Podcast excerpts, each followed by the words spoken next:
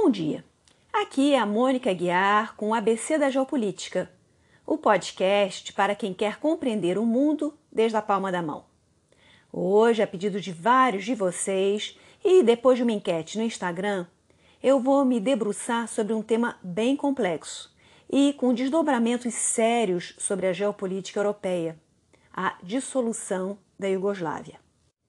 No caso, como se trata de um país que já não existe mais, o modus operandi vai ser um pouco diferente, com menos informações geográficas e mais focado na história.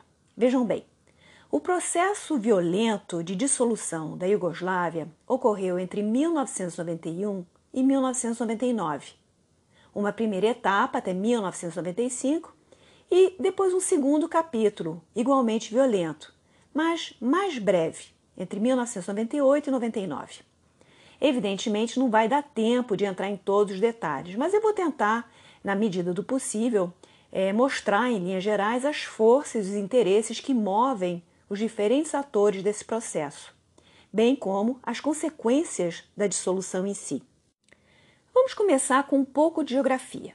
Em 1991, antes de sua dissolução, a Iugoslávia era um país de uns 255 mil quilômetros quadrados, ou seja, era um pouco maior do que o Reino Unido, ou, para quem prefere uma medida da América do Sul, era o equivalente a um Uruguai e meio, e tinha cerca de 24 milhões de habitantes. Ou seja, para os padrões europeus, estamos falando aí de um tamanho bastante razoável.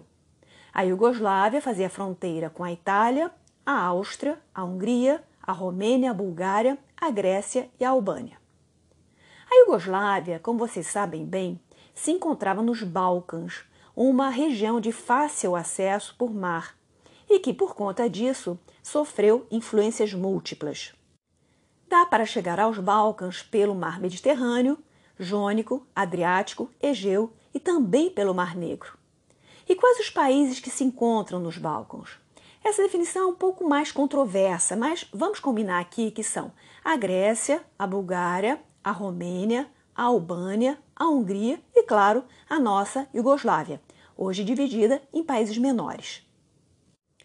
A Cordilheira dos Balcãs, que é a que dá nome à península, não protegeu esse território de invasões. Contribuiu, sobretudo, a recortá-lo em pedaços menores, cada um preservando a sua identidade local. Isso dificultou a unificação política e econômica dos povos que moravam lá. Os rios são curtos e pouco navegáveis, então esse também foi um fator que contribuiu para manter essa divisão interna. A única exceção é o rio Danúbio, que esse sim é bastante longo. O Danúbio nasce na Alemanha, circula por uns 2.888 quilômetros na parte superior dos Balcãs e deságua no Mar Negro. Mas o Danúbio, mais do que servir para a integração dos Balcãs, serviu para facilitar as invasões estrangeiras e o aporte de diferentes culturas. Em termos étnicos, a população dos Balcãs é de tipo indo-europeu, com origens diversas, albanesa, grega, romena, eslava, magiar, etc. Mas, concretamente, em termos físicos, raciais, quase não há diferença. Se olharmos para um mapa, podemos ver que uma parte dos Balcãs está relativamente próxima da Turquia moderna e a outra parte próxima da Áustria e da Hungria. Isso significa, de forma muito sucinta, que, durante vários séculos, a parte oriental dos Balcãs ficou sob influência, sob domínio do Império Otomano. Já a parte ocidental, sob influência da Áustria-Hungria. E aquela meiuca né, ficou passando de um lado para o outro. A antiga Iugoslávia ela foi uma espécie de microcosmos dos Balcãs, no sentido que ela reuniu repúblicas que algumas pertenceram ao Império Otomano, outras a Veneza ou ao Império Austro-Húngaro e com outras vivendo também sob a influência dos interesses russos. Para facilitar a compreensão, eu vou explicar a trajetória de cada uma das repúblicas iugoslavas antes de que elas se fundissem num único país, o Reino da Iugoslava o que aconteceu só depois da Primeira Guerra Mundial, em 1918. E esse reino da Iugoslávia foi o embrião da futura República Socialista Federativa da Iugoslávia, a nossa protagonista de hoje. Então, Essa história muito conturbada vai ajudar vocês a entenderem as causas da dissolução. Antes de mais nada, a República Socialista Federativa da Iugoslávia era constituída por seis repúblicas: a Sérvia, a Croácia, a Eslovênia, a Bósnia-Herzegovina, a Macedônia e Montenegro, e mais duas regiões autônomas ligadas à Sérvia, que eram o Kosovo e a Vojvodina. Nessa história toda, há alguns protagonistas e outros coadjuvantes. Os protagonistas são a Sérvia, a Croácia, a Bósnia-Herzegovina e o Kosovo. E é sobre eles que eu vou falar mais, embora eu também vá comentar sobre as outras repúblicas e províncias autônomas. Podem ficar tranquilos. E, como eu faço sempre nos meus episódios, embora neste daqui eu esteja tratando de um país que deixou de existir, eu vou assim mesmo apontar para algumas questões e problemas atuais. Bom, de forma bem vapt-vupt, durante a Antiguidade e o início da Idade Média, parte da região dos Balcãs foram invadidos e ou dominados pelos persas, macedônicos e depois pelos romanos e seus herdeiros, os bizantinos. Então, por conta dessa influência, as populações se converteram ao cristianismo a partir dos anos 500 da nossa era. Quando o Império Bizantino começou a declinar, a partir do século XII, os territórios que compunham aquela região foram se tornando reinos mais ou menos independentes, sendo os mais importantes o da Bulgária, da Sérvia, da Valáquia, Transilvânia, etc. Mas o que nos interessa aqui, porque esse vai ser um ponto de inflexão na história dos Balcãs, é a conquista do território pelos otomanos. Então, vejam bem, embora Constantinopla ou Bizâncio só caia nas mãos dos otomanos em 1453, o ano que marca oficialmente o fim do Império Romano do Oriente e da Idade Média, no caso da Sérvia e de uma parte dos Balcãs, as coisas acontecem antes. Já em 1389 acontece uma batalha no Kosovo, onde as forças da monarquia sérvia são derrotadas pelas tropas otomanas. Então guardem essa informação. Entre fins do século XIV e meados do século XV, os territórios que hoje compõem a Sérvia, o Kosovo, a Macedônia, Montenegro e a Bósnia-Herzegovina são conquistados pelos otomanos. Mas cada uma dessas regiões vai reagir de forma diferente a essa ocupação. Os otomanos tinham planos muito ambiciosos e queriam continuar conquistando novos territórios, inclusive adentrando mais ainda a Europa. Eles chegaram, inclusive, às portas de Viena em duas ocasiões. Uma primeira, em 1529, e uma segunda vez, em 1683, mas foram repelidos em ambas ocasiões. De qualquer maneira, o que nos interessa aqui é a informação de que os territórios que compõem atualmente a Croácia, a Eslovênia e a Vojvodina, embora tenham sido passagem, não chegaram a ser conquistados definitivamente pelos otomanos e permaneceram sob a influência, sob o domínio da Áustria e da Hungria. Pessoal, lembrando sempre que eu estou fazendo umas simplificações para ajudar no raciocínio. As fronteiras de hoje em dia não existiam no passado e como eu comentei antes, alguns desses territórios também foram dominados por Veneza, que foi uma potência marítima até o século XVII, entrando no XVIII, e que fica bem em frente da Eslovênia e da Croácia, a uns 120 quilômetros de distância pelo mar. Num primeiro momento, a dominação otomana não foi de todo ruim para esses locais, porque criou um certo ordenamento administrativo e militar. Mas, à medida em que o Império Otomano começou a declinar, sobretudo a partir do final do século XVII, a coisa mudou de figura. E os territórios sob domínio otomano tenderam a ficar cada vez mais atrasados. Isso porque havia bastante corrupção dentro do Império Otomano e porque nas religiões, perdão, nas regiões onde a população local não havia se convertido ao islamismo, os cristãos eram obrigados a pagar mais impostos e tinham menos direitos. Vou explicar um pouco da questão religiosa para esses territórios que passaram a ser dominados pelos otomanos. Os sérvios, por conta de seu passado bizantino, eram cristãos ortodoxos, assim como os macedônicos e os montenegrinos, e eles não se converteram ao islamismo. Já os bósnios, por serem uma região de transição entre o lado oriental e o lado ocidental dos Balcãs, a situação ficou um pouco mais confusa. Quando aconteceu a conquista muçulmana, apesar de haverem tanto católicos quanto ortodoxos lá, as igrejas já não estavam tão consolidadas. A decisão de se converter ao islamismo permitia pagar menos impostos e ter mais direitos. Embora os otomanos tolerassem as outras religiões, as populações não convertidas tinham status inferior dentro do império. Isso fez com que os bósnios, embora etnicamente eslavos, se convertessem ao islamismo. Já a Croácia teve a sua história muito ligada à Hungria. Durante a Idade Média, em função daquelas confusões dinásticas de quem devia suceder ao trono, o reino da Croácia passou a ser regido pela coroa húngara, isso já a partir do século XII. Mais tarde, em 1526, quando os próprios húngaros ficaram sob o domínio da dinastia austríaca dos Habsburgos, a Croácia foi junto. Em termos religiosos, a lógica é a mesma. Croácia, Eslovênia e Vojvodina se encontram geograficamente mais próximas da tradição romana da Igreja cristã. Quando aconteceu o cisma de 1054, que separou a igreja entre católicos e ortodoxos, o pessoal dessa região permaneceu católico. E apesar dessas regiões sofrerem ataques otomanos com certa frequência, isto é, durante os séculos XV, XVI e XVII, elas não chegaram a viver uma ocupação continuada. Então, não rolou a conversão para o islamismo. Vamos agora dar um pulo no tempo, mais exatamente para princípios do século XIX, quando um general francês bagunçou as fronteiras europeias e resolveu, de quebra, invadir o Egito, território que, lembrem-se, pertencia naquele momento ao Império Otomano.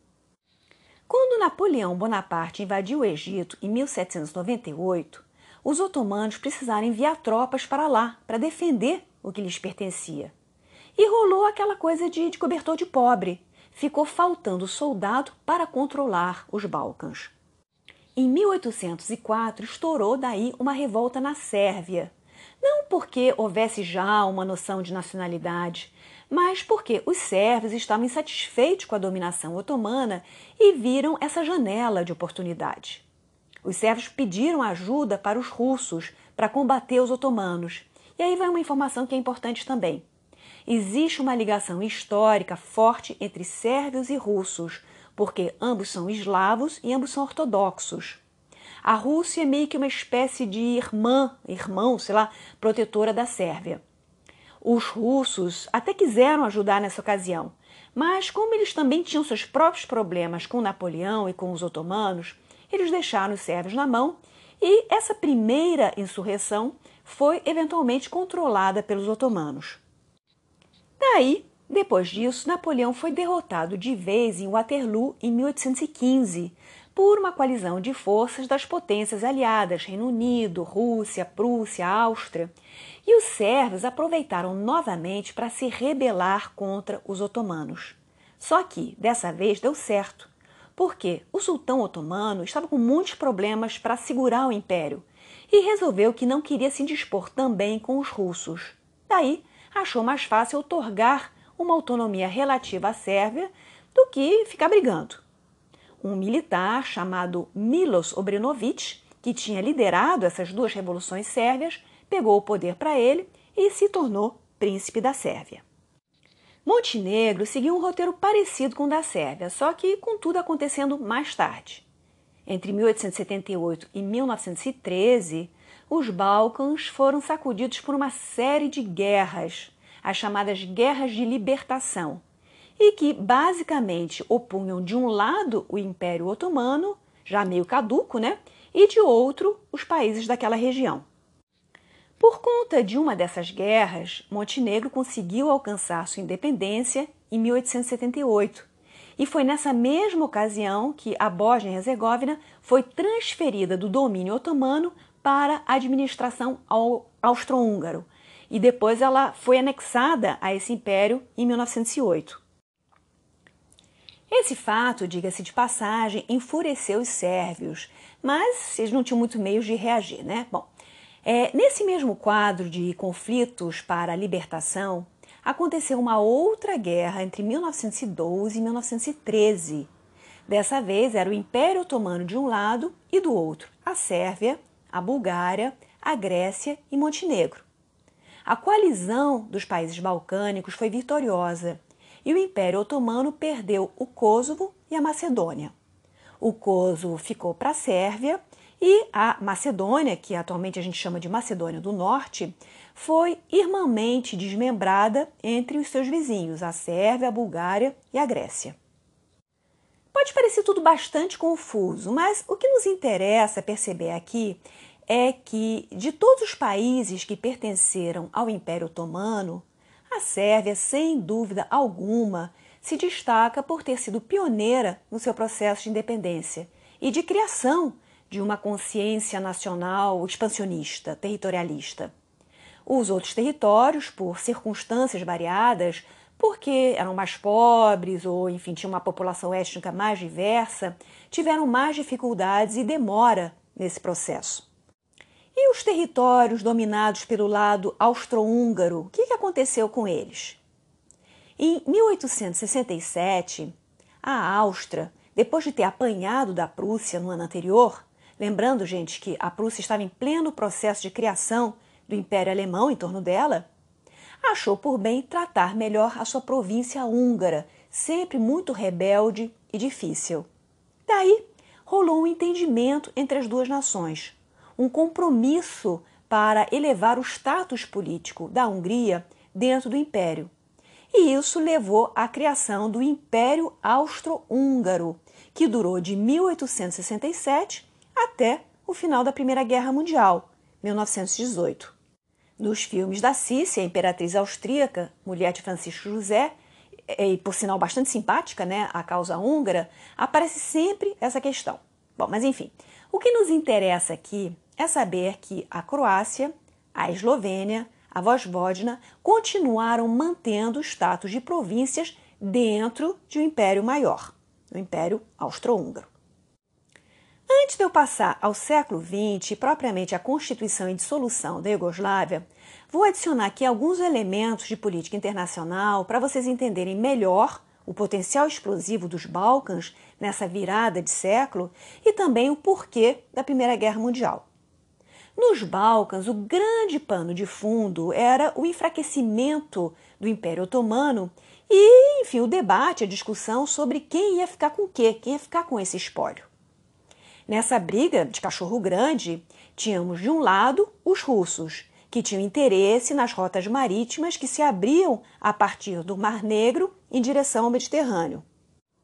Também os britânicos, que estavam determinados a segurar o expansionismo russo, que era detrimental a eles, né? E eles cobiçavam também as ilhas e rotas marítimas sob controle otomano, sobretudo na área do Mediterrâneo e do Canal de Suez.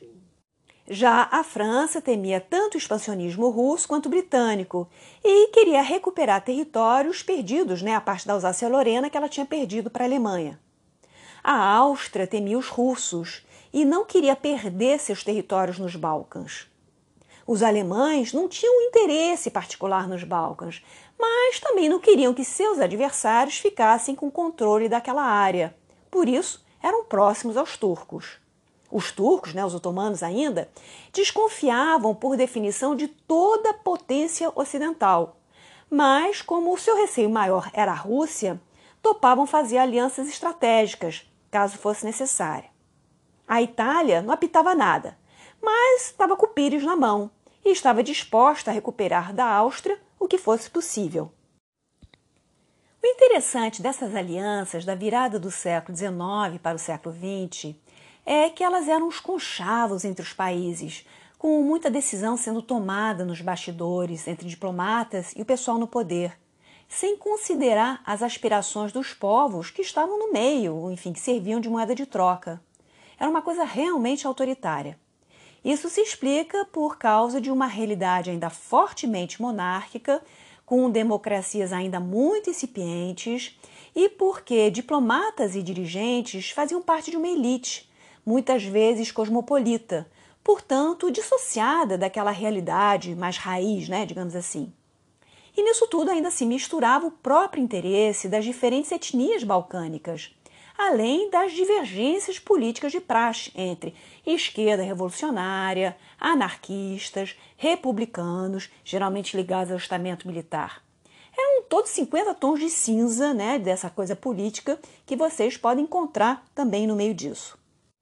Quando a Primeira Guerra Mundial terminou, em 1918, quatro impérios tinham desaparecido junto: os impérios russo, alemão, austro-húngaro e otomano. E era necessário redesenhar o mapa da Europa, retirando nacos dos países perdedores. No caso dos Balcãs, como havia um monte de países interessados em torno, a pressão era ainda maior. Foi aí que os eslavos daquelas regiões, sobretudo os sérvios e os croatas, acharam por bem se unir para tentar garantir a sobrevivência dos chamados eslavos do sul, os Yugo, né? Os eslavos Yugos, Yugos quer dizer sul em idioma servo-croata. Num primeiro momento, os sérvios, não, digamos assim, não gostaram muito dessa solução, porque eles pretendiam ter o seu próprio país e, se possível, puxar as demais etnias e os demais territórios para eles, criando uma grande Sérvia. Só que, em função da Revolução Bolchevique de 1917, eles já não podiam contar mais com a proteção da Rússia, que estava enrolada ela mesma nos seus problemas políticos, né, da, da Revolução, etc.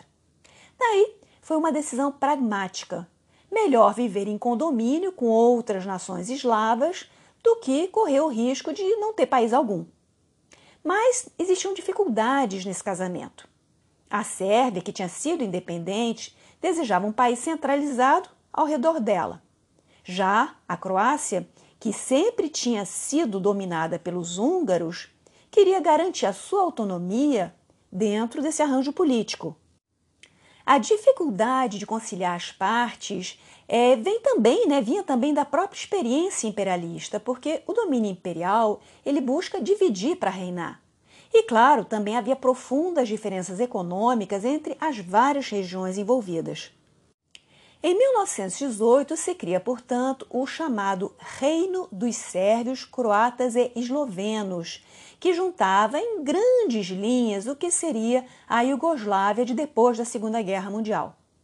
Apesar do nome do reino citar as três principais etnias, na prática, o rei desse novo país, Alexander I, era um sérvio montenegrino e os principais cargos políticos do governo eram ocupados por sérvios.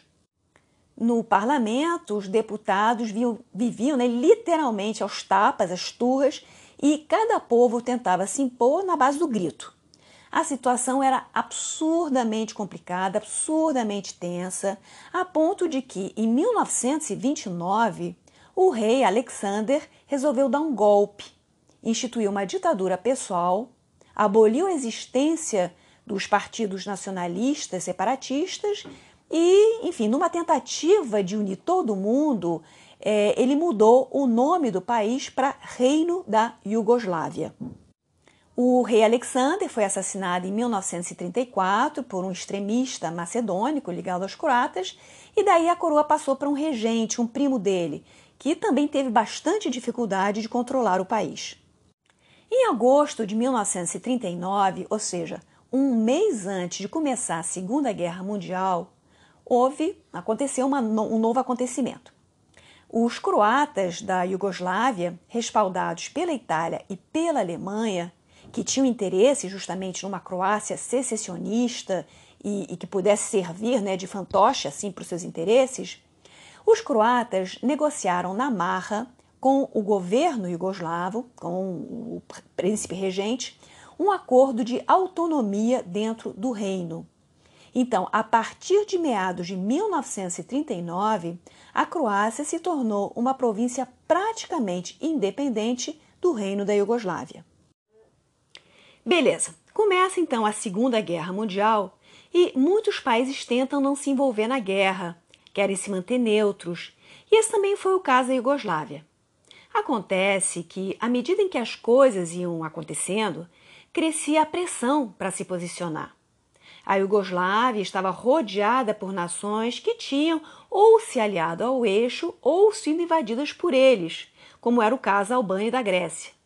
Já a Hungria e a Bulgária eram ativamente pró-eixo, porque durante a Primeira Guerra Mundial elas tinham sido derrotadas, perdido muitos territórios, e viam na Segunda Guerra a oportunidade de recuperá-los. A Romênia, por sua vez, não era muito chegada aos alemães, mas, como gostava menos ainda dos russos, resolveu se juntar ao eixo. Na Iugoslávia rolava o mesmo dilema. Se ela se declarasse contra o eixo, seria provavelmente invadida. Se fosse a favor, viraria um peão dentro de um jogo maior e, enfim, com consequências incalculáveis. Finalmente, em março de 1941, o príncipe regente da Iugoslávia, meio apavorado né, com as circunstâncias, resolveu aderir ao eixo, que foi uma decisão pragmática, mas que desagradou muito, muita gente no país, sobretudo a população sérvia, que era tradicionalmente muito ligada aos russos. Naquela época, embora o pacto de não agressão entre União Soviética e Alemanha ainda estivesse em vigor, já meio que estava na cara de que os soviéticos seriam arrastados para o conflito em breve e do outro lado.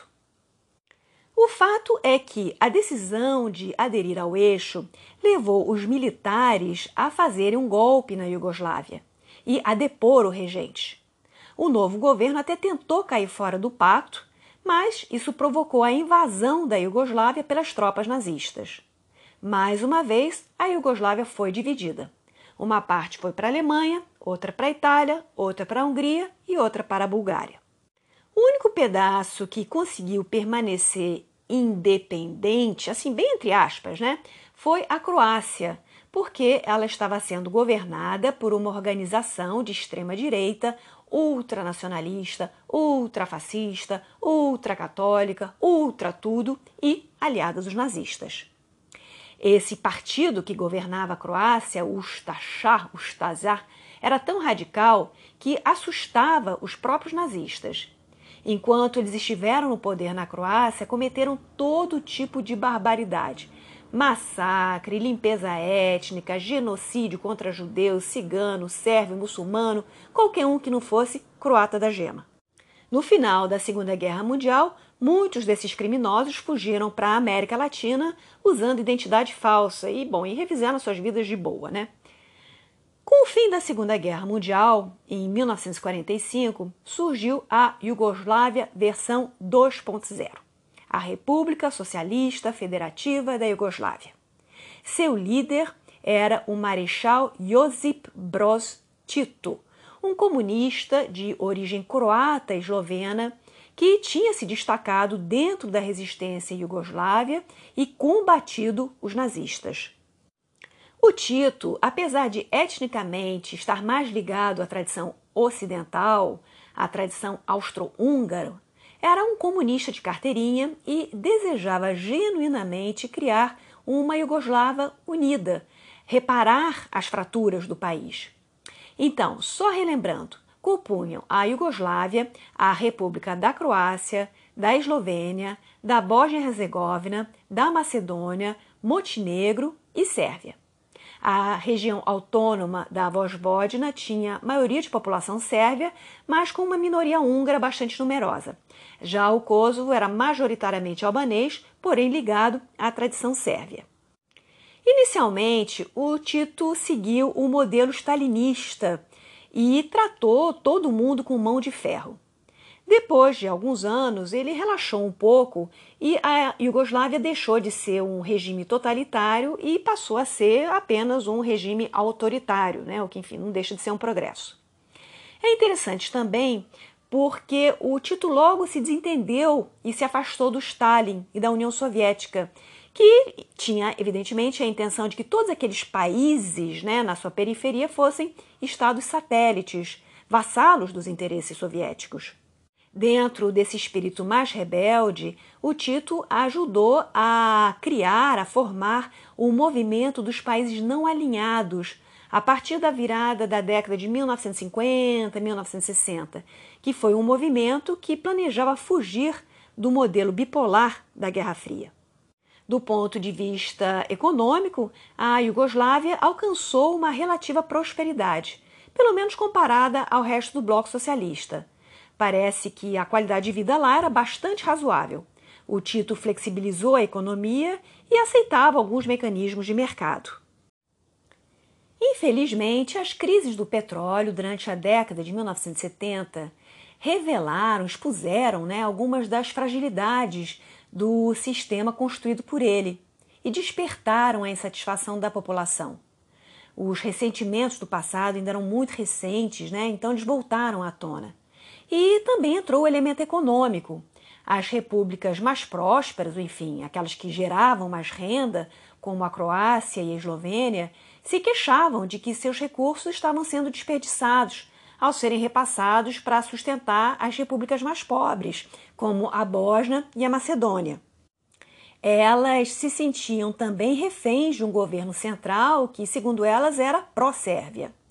Já os sérvios também estavam contrariados. Argumentavam que, como o Tito não era sérvio, ele tinha dado autonomia ao Kosovo e à Vojvodina propositalmente, só para prejudicar a Sérvia, e a quem essas regiões deveriam pertencer de fato, né? Para acalmar os ânimos, foi criada uma nova Constituição, otorgando ainda mais autonomia às repúblicas e aos políticos regionais e reduzindo o poder do governo central. Para complicar ainda mais o quadro, o Tito morreu em maio de 1980. Antes de morrer, ele estabeleceu uma espécie de colegiado presidencial rotativo para governar a Iugoslávia. Cada república tinha o seu presidente, mas a cada ano um deles ocupava a posição de líder dentro do colegiado e era o presidente dos presidentes. Então, um ano era um croata, no outro ano era um macedônico, no outro ano era um sérvio e assim por diante. Apesar dos problemas, a Iugoslávia ainda conseguiu se manter unida por mais 10 anos, até 1990. E isso se explica muito pelo temor de uma possível ocupação soviética, caso, enfim, ela resolvesse brigar entre si. Mas em 1990, com o fim da Guerra Fria, a debandada dos países do leste europeu para fora da cortina de ferro e a própria dissolução da União Soviética, a situação mudou completamente. E aqui eu vou introduzir um novo personagem sobre o qual, o qual vocês já devem ter ouvido falar, que é Slobodan Milosevic, o presidente da Sérvia daquela época. O Milosevic era um dos líderes do Partido Comunista Sérvio e em 1989, quando se festejou os 60 anos da Batalha do Kosovo, que era aquela né, que eu comentei antes, que simbolizava justamente a, a resistência sérvia é, contra os otomanos, o Milosevic fez um discurso para lá de nacionalista.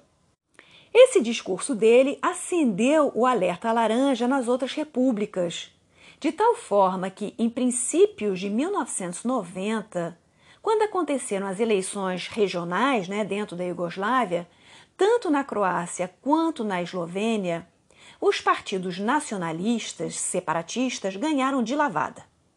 Nos meses seguintes do ano de 1990, a tensão foi aumentando. A Sérvia defendia a ideia de uma Iugoslávia unida. Não queria perder os territórios da Eslovênia e da Croácia. Além disso, as minorias sérvias que moravam nesses territórios também começaram a se agitar. E foram sendo formadas milícias de parte e de outra, e começaram também a acontecer umas violências isoladas. Naquela época, em 1990, 12% da Croácia era habitada por sérvios. No ano seguinte, em maio de 1991, aconteceu um fato que foi o estopim para o início da guerra.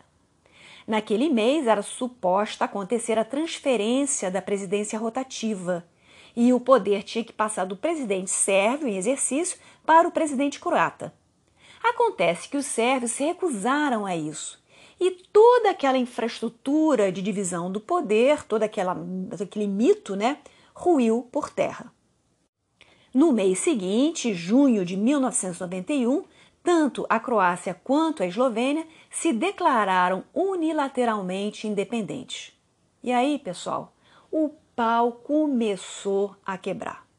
De um lado estava o Exército Nacional Iugoslavo, que coincidentemente tinha um percentual bem maior de sérvios e montenegrinos do que a sua proporção real na população, e também as milícias sérvias locais.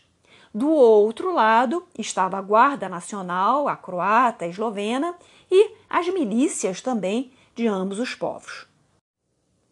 Pessoal, eu vi que eu me expressei mal na hora de dar o percentual, então, na verdade, o que, que acontece? Dentro da Croácia, 12% da população era constituída de sérvios, tá? Para ficar bem claro. Bom, mas voltando aqui ao nosso tema. É, no caso da Eslovênia, a guerra foi curta, porque era um território pequeno e havia apenas 3% de sérvios morando naquele território. Então, quando o conflito chegou a um empate, os dois lados resolveram negociar um compromisso. A Eslovênia foi, portanto, a primeira república a se emancipar da Iugoslávia, sem grandes problemas, em julho de 1991. Mas com a Croácia a coisa foi bem diferente. A guerra continuou. A Croácia era o segundo maior território do país, depois da própria Sérvia, e além de ser uma religião relativamente rica, também tem um enorme acesso ao mar Adriático. A situação ficou ainda mais complexa quando a Alemanha convenceu a Comunidade Econômica Europeia, né, que era a organização que, que precedeu a União Europeia, a reconhecer, em janeiro de 1992, não somente a independência eslovena, mas também a independência croata, embora a França e a Inglaterra ainda estivessem um pouco de pé atrás. A Alemanha sempre manteve laços históricos com a Eslovênia e com a Croácia, mas já a França era mais chegada aos sérvios, justamente por conta do combate aos nazistas. Essa decisão da Comunidade Econômica Europeia foi importante porque ela contribuiu a internacionalizar o conflito. Vejam bem, uma coisa é mandar o exército dentro do território nacional para resolver algum conflito doméstico. Outra coisa completamente diferente é esse mesmo exército adentrar uma outra nação reconhecida como soberana pelas nações europeias. Vocês estão percebendo a sutileza? Então, essa é uma reclamação que a Sérvia continua fazendo até hoje, aliás, né? Que o mundo se meteu numa questão doméstica que só dizia respeito à Iugoslávia. Foi por isso também, em função também das barbaridades que aconteceram naquela época, que se desenvolveu o conceito de responsabilidade de proteger. Aquelas milícias, né, todas as milícias, cometeram uma boa dose de atrocidades, mas as milícias sérvias foram as piores e elas eram discretamente financiadas, ou nem tão discretamente financiadas, pelo governo do Milosevic. Outra coisa importante que aconteceu em 1992 foi que a guerra se deslocou para abarcar também a Bósnia-Herzegovina. Isso aconteceu porque, em março de 1992, foi a vez da Bósnia se declarar independente. A comunidade europeia não se fez rogada, reconheceu prontamente essa independência e, logo em seguida, foi a vez dos Estados Unidos reconhecer as três repúblicas de uma só vez. Na Bósnia-Herzegovina, o conflito ficou ainda mais complicado, porque a Bósnia era uma espécie de microcosmos da Iugoslávia. Tinha todas as etnias e religiões vivendo juntas e misturadas, o que, de antemão, impossibilitava qualquer solução, qualquer tentativa de recortar o território entre os diferentes povos. A distribuição era a seguinte: os bósnios muçulmanos eram a maioria da população, 44%, mas os sérvios representavam 31% e os croatas 17%, ou seja, os cristãos somados ultrapassavam os muçulmanos. Então, na Bósnia e Herzegovina rolou de tudo. Os três povos brigando entre si, ou dois povos se unindo para bater no terceiro, e essa aliança podia variar de acordo com o local ou as circunstâncias, ou seja, um verdadeiro caos. Além disso, os bósnios muçulmanos não estavam preparados militarmente para o combate e, em geral, levaram a pior. Já as milícias sérvias e croatas se beneficiavam né, da expertise adquirida nos combates anteriores e do apoio direto que as suas respectivas repúblicas davam a elas. O cenário de guerra foi o pior possível, com grandes expurgos contra a população muçulmana civil, faxina étnica, uso de estupro é, sistemático como arma de guerra, etc, etc. Repito, essa violência rolou de todos os lados, mas em geral as principais vítimas foram os bósnios muçulmanos e os piores agressores, os sérvios. A ONU tentou intervir na situação. Mandou uma força de proteção, que foi inicialmente para a Croácia e depois foi deslocada para a Bósnia.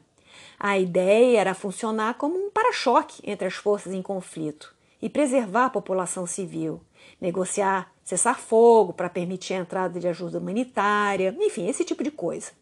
Na prática, a ação da ONU foi um retumbante fiasco.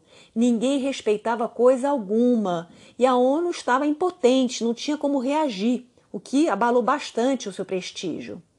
Mas, em defesa dela, né, temos que reconhecer que era uma situação difícil opaca para administrar. Eram milhares de refugiados, uma realidade política extremamente complexa de se lidar, enfim, muito complicado mesmo. No ano seguinte, em 1993, a comunidade internacional, com os Estados Unidos à frente, tentaram mediar umas negociações de paz, mas os dois planos propostos fracassaram. E vocês devem estar provavelmente pensando, mas puxa, por que demorou tanto para a comunidade internacional se mexer de verdade? E aí a gente tem que entender que a própria comunidade internacional pisava em ovos o que gerava uma certa paralisia. De um lado tinha a Alemanha, que sempre tinha entretido boas relações com os croatas e eslovenos, mas que, por sua vez, estava vivendo o seu próprio processo de reunificação. A França, um dos principais líderes da comunidade europeia, mantinha laços fortes com a Sérvia. Do outro lado tinha a Rússia, que sempre foi amiguinha da Sérvia e com a qual os Estados Unidos não queriam comprar briga, logo imediatamente depois do derretimento da Guerra Fria. Também existiu o temor de que uma Bósnia muçulmana no coração da Europa pudesse criar problemas para todos os vizinhos e um abrigo para terroristas e afins. Inclusive, o presidente bósnio, na época, teve a ideia super infeliz de convidar mujahidin, né, aqueles combatentes islâmicos, para lutar ao lado das milícias bósnias, o que pegou mal pra caramba em termos de, de marketing. Os bósnios são considerados muçulmanos light, mas essa atitude do presidente bósnio ajudava a corroborar a propaganda sérvia de que a Bósnia iria se tornar um Estado islâmico radical. Já os Estados Unidos estavam mais preocupados com o Oriente Médio. A Guerra do Golfo né, tinha acontecido entre 1990 e 91, a Primeira Guerra do Golfo. E também teve as eleições presidenciais americanas de 1992, então estavam mais voltados para a questão doméstica. Além disso, os europeus, com o fim da Guerra Fria, tinham diminuído seus investimentos em equipamento militar. Então, aquele não era um bom momento para se envolver numa guerra. Em princípios de 1994, por meio de uma articulação internacional, tanto os bósnios muçulmanos quanto os bósnios de origem croata aceitaram formar uma federação. Mas a pancadaria com os sérvios continuou. Foi também nesse ano de 1994 que a OTAN passou a ter um papel mais relevante no conflito, bombardeando alguns alvos específicos dentro do território iugoslavo. Ou seja, a OTAN que, em tese, já não tinha mais razão de existir com o fim da Guerra Fria, começou a se reinventar, digamos assim. Finalmente, no segundo semestre de 1995, a situação já estava tão descontrolada que o Ocidente realmente se assustou, com medo da violência transbordar para os países em torno a OTAN passou a bombardear pesadamente a infraestrutura sérvia e os croatas, armados e treinados pelos americanos, começaram a recuperar territórios perdidos. Todas as partes chegaram daí à conclusão que era hora de negociar, já que nenhuma vantagem adicional seria obtida no terreno de batalha.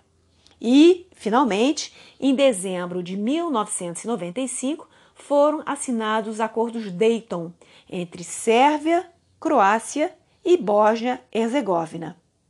Esses acordos foram mediados pelos americanos, que também, enfim, é, previam né, o estabelecimento de uma força militar internacional para controlar o processo de paz naqueles territórios. Depois disso, as novas repúblicas independentes foram tocar sua vida. E o que tinha sobrado da antiga Iugoslávia, ou seja, a Sérvia, Montenegro e os territórios autônomos de Kosovo e Vojvodina, idem. Em 1998, estouraram novos conflitos, desta vez no Kosovo, muito por conta da diminuição de sua autonomia desde que Milosevic ficara à frente do governo sérvio, né, iugoslavo.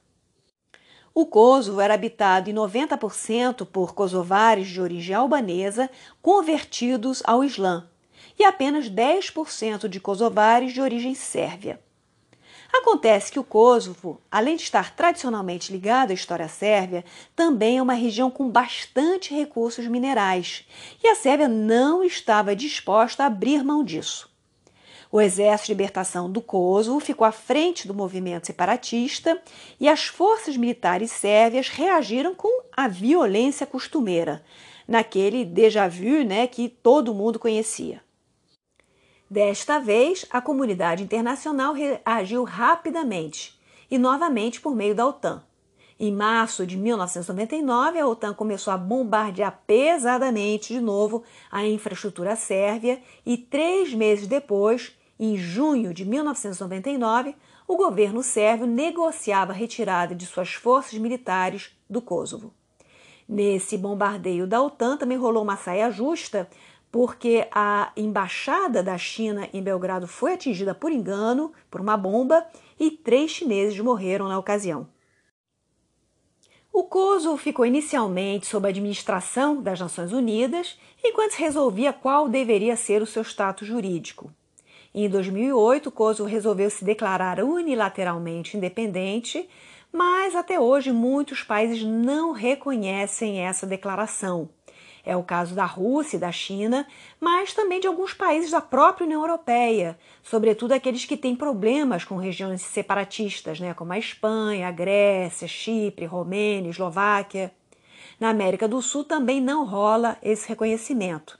Só Peru, Colômbia e Guiana reconhecem o Kosovo, os demais não. Portanto, o Brasil também está nesse não reconhecimento. Pessoal, não esqueci da Macedônia, não. Ela decretou a sua independência também em 1991. Mas no seu caso, a separação foi tranquila.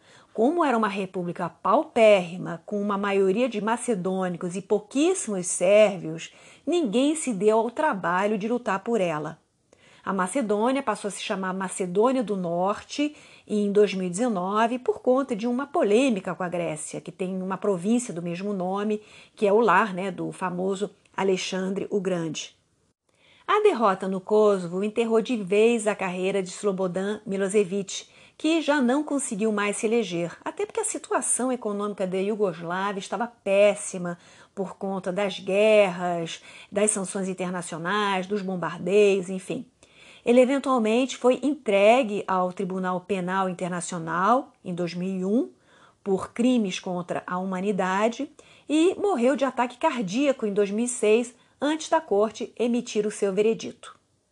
Em 2006, também o casamento entre Sérvia e Montenegro chegou ao fim e ambos se separaram de boa.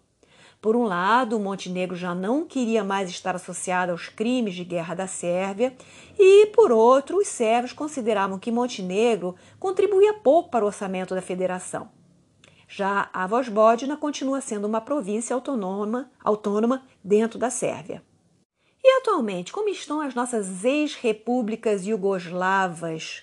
Croácia e Eslovênia já estão na União Europeia enquanto os demais países se encontram em diferentes graus de candidatura, à exceção do Kosovo, né, justamente pelo não reconhecimento da sua independência. Croácia, Eslovênia e Macedônia do Norte também pertencem à OTAN, mas as outras repúblicas não. Pessoal, eu estou gravando esse episódio em agosto de 2023 e o fato é que os Balcãs continuam complicados. Os nacionalismos estão novamente em alta e, se eles não se tornarem quintal da Europa, correm o risco de se tornarem quintal da Rússia e, com isso, desestabilizar a Europa. Bósnia, Herzegovina e Kosovo também andam bem complicados a conferir o que vai acontecer. É isso aí, pessoal. Esse episódio foi um desafio realmente vencido. Tinha muita coisa ainda para eu dizer. É... Mas enfim, eu espero que vocês tenham pego as linhas gerais do que provocou a dissolução da Iugoslávia, como ela transcorreu. Por favor, comentem, compartilhem, porque tudo isso ajuda na divulgação do meu trabalho. Caso queiram entrar em contato comigo, é, eu tenho e-mail, podem ser pelo Instagram, etc, etc. Basta ver no descritivo desse episódio. Até a próxima!